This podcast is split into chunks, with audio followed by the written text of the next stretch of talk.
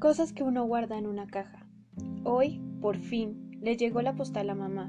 Dice felicitaciones en grandes letras adornadas y encima aparece la dirección del estudio TV15 en 58 West Street. Después de intentarlo durante tres años, por fin lo logró. Va a concursar en la pirámide de los 20 mil dólares, el programa que presenta Dick Clark. La postal viene con una lista de las cosas que debe llevar. Necesita ropa extra en caso de que gane y pase al siguiente programa, el cual presentarían como si hubiera ocurrido al día siguiente, aunque la verdad es que graban hasta 5 en una tarde.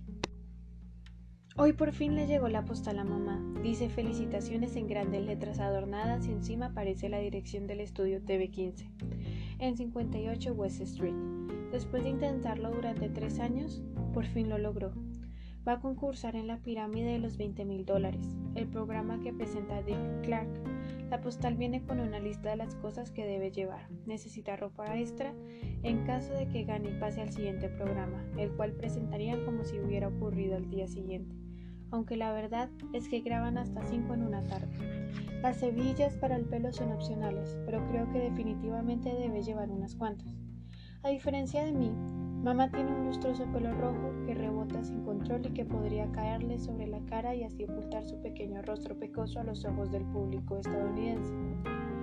Luego viene la fecha en la que debe presentarse escrita en bolígrafo azul, al final de la tarjeta 27 de abril de 1979, tal y como tú dijiste. Examino la caja que tengo debajo de la cama que es donde he venido guardando tus notas. Estos últimos meses, ahí está, abril 27. Estudio TV15. Escrita en tu letra menuda y desigual, como si hubiera redactado cada palabra a los sacudones en el metro. Tu última prueba. Todavía pienso en la carta que me pides que escriba. No sabes lo mucho que me preocupa a pesar de que tú ya no estás, y por tanto no tengo a quien entregarla. A veces la redacto mentalmente una y otra vez, intentando hilvanar la historia que me pides que cuente sobre lo que ocurrió en el otoño e invierno pasados.